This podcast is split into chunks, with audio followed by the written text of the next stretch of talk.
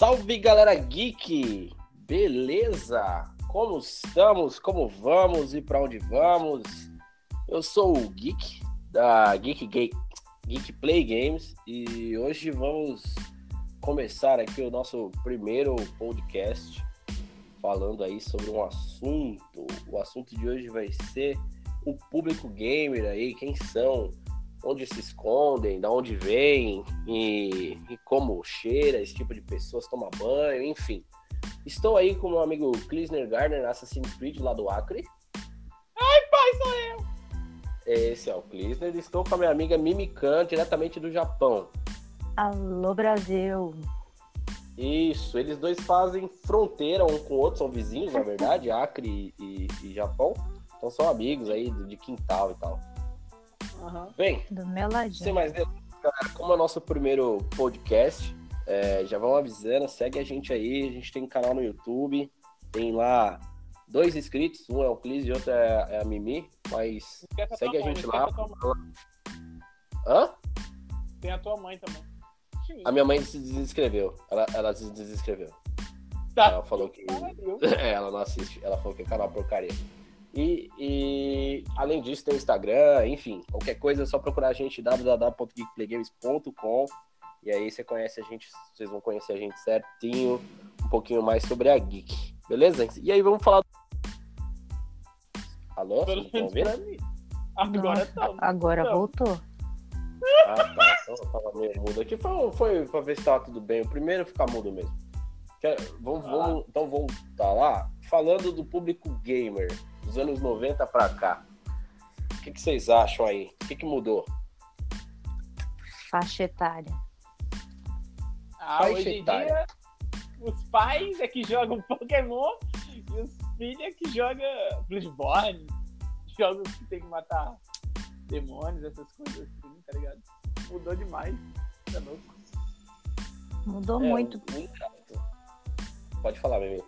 Mudou muito, porque é uma geração. Hoje, a, geração dos- da- das pessoas nos 30, 40 são que cresceu com videogame em casa. né? Exatamente. Eu, eu vi um estudo falando sobre isso também, que é, acreditam-se que hoje em dia são mais adultos que jogam porque eram as crianças dos anos 90, né? Então, realmente, nos anos 90, lá na época do. Vamos até o Super Nintendo, né? Que foi onde que eu, que eu meio que cheguei. O Super Nintendo tinha as locadoras, porque não era uma coisa tão fácil e acessível ter um videogame dentro de casa, né? Então, eram sempre a criançada, a molecada que pediu dinheiro da mãe que ia comprar um pão lá e ficava com o troco e ia jogar, né? E hoje em dia, como é bem mais acessível ter um videogame em casa, eu acredito que por isso que hoje temos os adultos aí. Mas outra coisa, vamos falar de um ponto mais interessante, né? Ah, como que a gente tá falando de públicos, né? Tem muito, hoje, muito mulher que joga. Não é verdade, Mimica? Tem bastante. Hoje em dia, mais do que antigamente, onde o videogame era tido como jogo para menino, tem muita mulher gamer por aí. Muita. Ai, pai, é verdade! E o meio Tem termo. Ah, pelo amor de Deus, né? Deixa eu logo me apresentar aqui. No Acre, vou logo avisando, eu sou o primeiro e único que tem um PS4 de bambu. Então, por favor, me respeita aí. Pelo amor de Deus. Tá tempo subir com Pimambá, pode ter certeza que sou eu. O primeiro PS4 do Acre é do Kisner Gardner. E é de bambu, detalhe. É de bambu. Mas eu Ah, acho que o pode gay... voltar. Pode voltar, que deixa é eu me falar, cara. Porra. Deixa a Mimi falar, desculpa, desculpa. Que Não, não, eu já tava.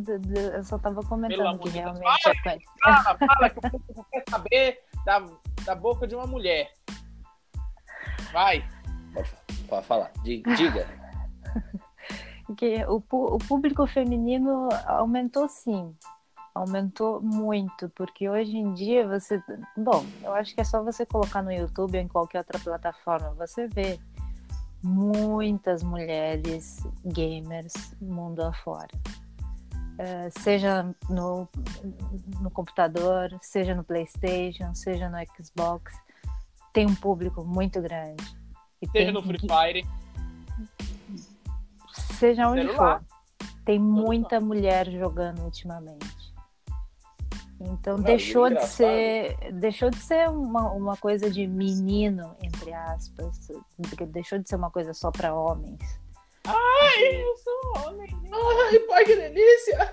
Ai, o mais legal disso tudo foi que o Clis agora tocou um ponto aí. Eu pensei que não tinha chegado no Acre ainda, mas já que chegou, o celular também é uma forma de, de acesso a- às pessoas a jogos também, né? Porque antigamente tinha o console, tinha o fliperama, e hoje o celular aí.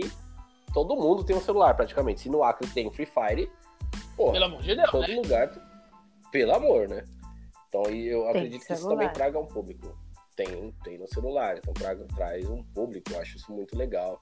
E o mais Bom, é- interessante é... que o público de celular, eu já vi muitos idosos jogando aqui no Japão.